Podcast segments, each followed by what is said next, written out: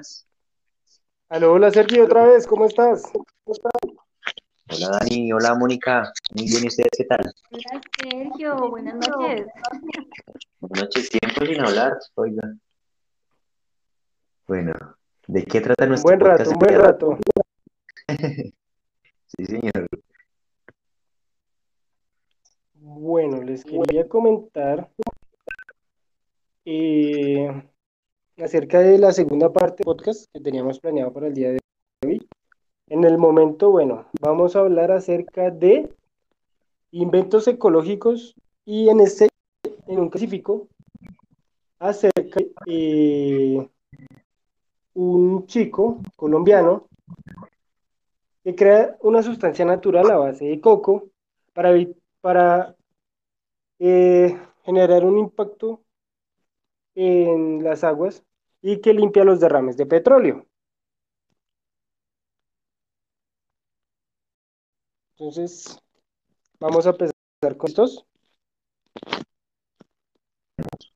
En primer lugar, eh, de la revista Mi Putumayo, hablan de que el ingeniero de petróleos, Dualis Erazo, magíster en ciencias, creó un producto elaborado a base de cítricos y coco, que de acuerdo con información de la institución educativa, reduciría hasta un 90% la contaminación ocasionada por derrames de hidrocarburos en fuentes hídricas en aproximadamente dos semanas. Fíjese qué interesante. ¿Qué tienen por decir, chicos? Cuéntenme. Bueno, pues mira que la verdad es muy interesante. Primero porque estamos hablando de algo natural que generaría un impacto positivo en este caso. Ya no estamos hablando de algún efecto secundario. Estamos hablando de un efecto bueno, según la Universidad Nacional. Ahora, también estamos hablando de que esto podría ayudar a reducir en gran cantidad los impactos que han generado la industria en años. Podríamos recuperar sectores en gran escala y podríamos evitar y eh, ayudar a la pérdida en especies marinas, en bosques, en, bueno, en cordilleras, en todos estos lugares, en páramos, en mucho páramo que se ha también excavado para Ustedes saben que aquí en Colombia, por eh, igual me salgo un poquito, pero vuelvo. eh, ustedes saben que aquí en Colombia han hecho muchos atentados en contra de las empresas petróleo, sin nombrar qué empresas. Eh, esto sería una solución grandísima para todos estos, eh, para solucionar en algo el impacto de- que le generan al ecosistema este tipo de, de hechos violentos, ¿no? Que no solamente afectan a la industria petrolera, que afectan a los trabajadores y que pues obviamente afectan a nuestro ecosistema. Entonces, em, me parece que es un invento grandioso. Escuchamos hace unos años que se derramaron muchos, muchos eh, tanques de petróleo, es que se dice, en el océano, matando cantidad de especies marinas. Si esto lo utilizan los, los- los- nuestros gobiernos como una solución para estos derrames de petróleo, es más, las empresas petroleras deberían tenerlo en cuenta y a eso los estamos invitando hoy, porque ellos saben el impacto que se genera, que genera el, el- el derrame de petróleo en nuestro ecosistema y esta sería una fabulosa solución para este impacto ambiental. Exactamente. Sergi, no sé tú qué quieras comentar. Perfecto. Enlazado un poquito con lo que dice Mónica, El Tiempo publicó una noticia que nos habla de que en Colombia se han derramado 3.7 millones de barriles de crudo. O sea, des en cuenta esa cantidad. Esto fue durante hace 38 años eh, en la infraestructura eh, petrolera Ecopetrol, que es una empresa muy reconocida en Colombia, eh, debido a los grupos al margen de la ley. Para nadie es un secreto que, que pues Colombia aún tiene esos grupos armados.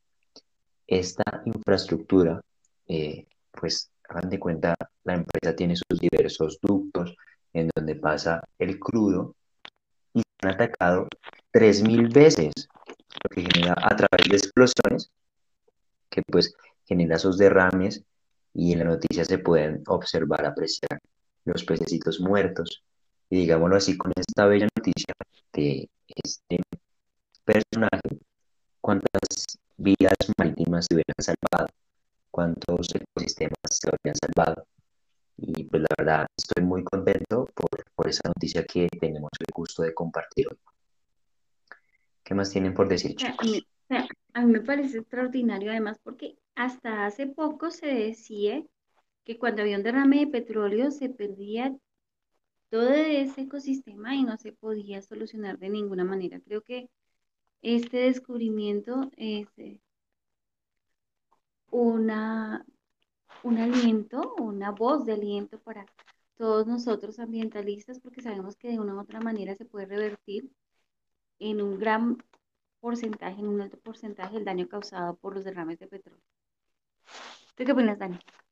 Bueno, yo, yo no solamente me quiero quedar en, ese, eh, en esa noticia, sino quiero hablar también de otras acerca de, digamos, los innovadores proyectos que han tenido, digamos, en este caso los colombianos y latinoamericanos. Este es uno muy importante, la verdad, y creo que va a ser uno de los más importantes eh, para este año y para lo que sigue en el paso de los años también. Bueno, les quiero comentar eh, acerca de algo que escuché hace poquito y que me enteré hace muy poco también, pero la válvula ecológica para carros. En este momento estamos viendo que aún nosotros seguimos con el tema de combustión, ¿cierto? En Colombia básicamente el 95% de los carros siguen a base de combustión. ¿Listo?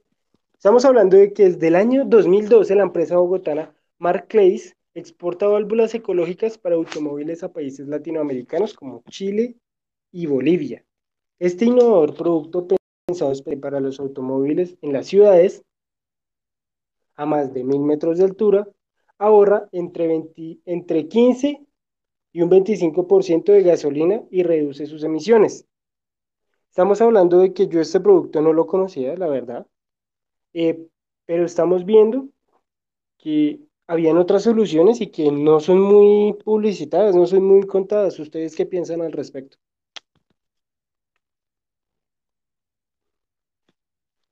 Capaz que sí, Dani. O sea, son alternativas que a veces tenemos a la mano. Incluso ahorita estoy viendo que la tenemos en Mercado Libre. O sea, des en cuenta que está a la mano y nosotros tenemos la iniciativa de poder cambiar nuestros hábitos de consumo. Exactamente.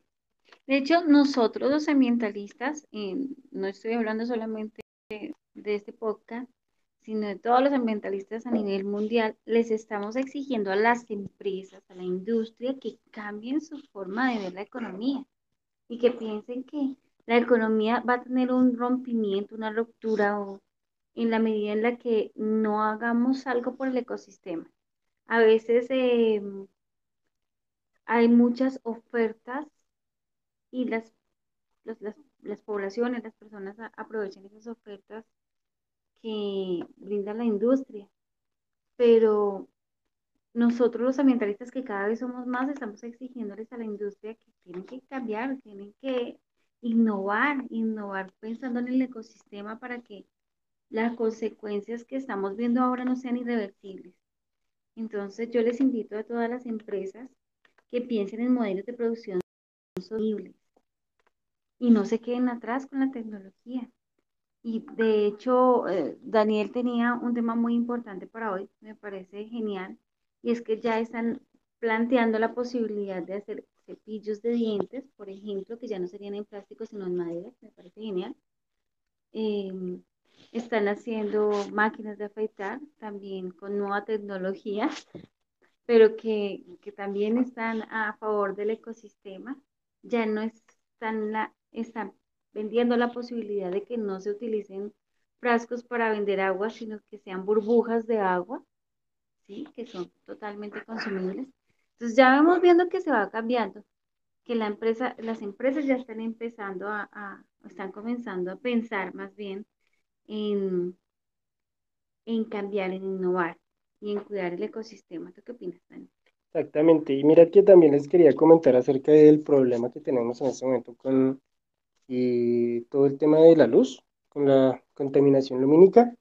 Y mira que la empresa SALT ha desarrollado una lámpara que no funciona con electricidad, sino con algo muchísimo más simple, un vaso de agua y dos cucharaditas de sal. Entonces estamos hablando de que con estas dos cosas simples, sencillas y a la mano en la casa, ya podemos tener una solución barata y ecológica para aquellos lugares en donde no se puede acceder a una red eléctrica, pero también para nuestras casas. En este momento, digamos, en Colombia ya no es tan seguido que se va la luz, en este caso, por uno que otro inconveniente, pero es decir que esto nos podría ayudar en nuestro consumo mensual. Claro. no, no sé si ustedes se acuerdan, igual estaban muy chiquitos o de pronto ni habían nacido, pero hubo un tiempo en Colombia en el que eh, teníamos unos problemas de energía impresionantes y después de las 6 de la tarde, como hasta las 10 de la noche, no teníamos energía. No recuerdo bien la fecha porque yo estaba muy chiquita, pero me acabo de acordar que, uy, claro, se redujo el nivel de, contaminación ambiental en un porcentaje altísimo. Todo el mundo después de las 6 de la tarde tenía, no tenía energía. ¿Mm? Estamos hablando de que tenían una hora de la Tierra como tal, pero obligatoria. Obligatoria, pero... era genial. A mí, yo, yo, yo vagamente, porque estaba muy chiquita, tengo recuerdos de que nos poníamos a hablar, a contar historias. Aparte de eso, el impacto en el ambiente fue impresionante. Imagínense todo el mundo con la luz apagada durante una o dos horas. Es que no me acuerdo ni cuánto tiempo era, pero creo que ustedes han escuchado hablar de esa historia. ¿O no, Dani? Pues la verdad sí he escuchado por conversaciones, digámoslo así, eh, entre familia, pero eh, sí te puedo comentar que eso, eso me generaba algo eh, de mucha risa, porque la verdad nos comentaban y también ayudaba a la unión familiar. Entonces estamos hablando de que ayudaban dos problemas con un buen impacto. Ahora, Sergi, te quería comentar una cosa que vimos en nuestro podcast y en otras cosas. ¿Y tú qué piensas acerca de el tema de el reciclaje, el reutilizar las botellas de vidrio para la construcción de casas, que estamos viendo que se está volviendo un tema un poco ya más viral? Ya lo están obteniendo, ya lo están haciendo más y más y más seguido. Y muchos están diciendo que es una pérdida de, este insumo, pero también estamos viendo que de una u otra manera, eh, sabemos que el vidrio se puede reciclar infinidad de veces, pero en muchos casos se está perdiendo. Entonces, ¿tú qué piensas acerca de él? Mm, que digamos los materiales con los que se realiza el vidrio, que pues es arena, agua y otros más que pues están a la mano eh, del medio ambiente, Básicamente, o sea, todas esas botellas se pueden pues llevar al proceso de disposición final, en donde se trituran y se vuelven a reutilizar, y pues yo estaría totalmente de acuerdo, en, encontraría lo que dicen otras personas, porque lo que podamos eh, reingresar a la cadena productiva eh, está haciendo un beneficio enorme al medio ambiente. Mientras que si se puede utilizar esa botella para otros fines, que para el agüita de las plantas, que la decoración, estaría aún mejor. Entonces yo estaría totalmente de acuerdo en que la utilizaran para esos fines. Imagínate, Sergio, que hay una empresa filipina que se inventa un concepto de diseño, aprovechando la moda de que nos gustan los bolsos, las billeteras y etcétera. Billeteras hechas con cáscara de banana, ¿qué te parece? ¿Ah? Y artículos de moda con fibra de piña. ¿No es impresionante? Cuando yo leí la noticia me pareció genial y quería compartirla con todos nuestros ambientalistas. Y para completar me encontré con una noticia muchísimo mejor. Plástico vegetal. ¿Mm?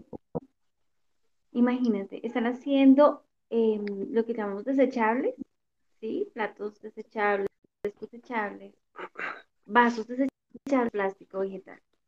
¿Qué opinan ustedes? A partir de la yuca. Entonces es, un plástico que no va a durar mil años por biodegradarse, sino que se va a biodegradar muy fácilmente porque estamos hablando de fibra de yuca. Esos son los platos que tenemos que comprar. Sí, ¿Qué opinas. Dani? Bueno, quiero que primero diga Sergio y luego ya como tal digo yo, ¿listo? Perfecto, perfecto.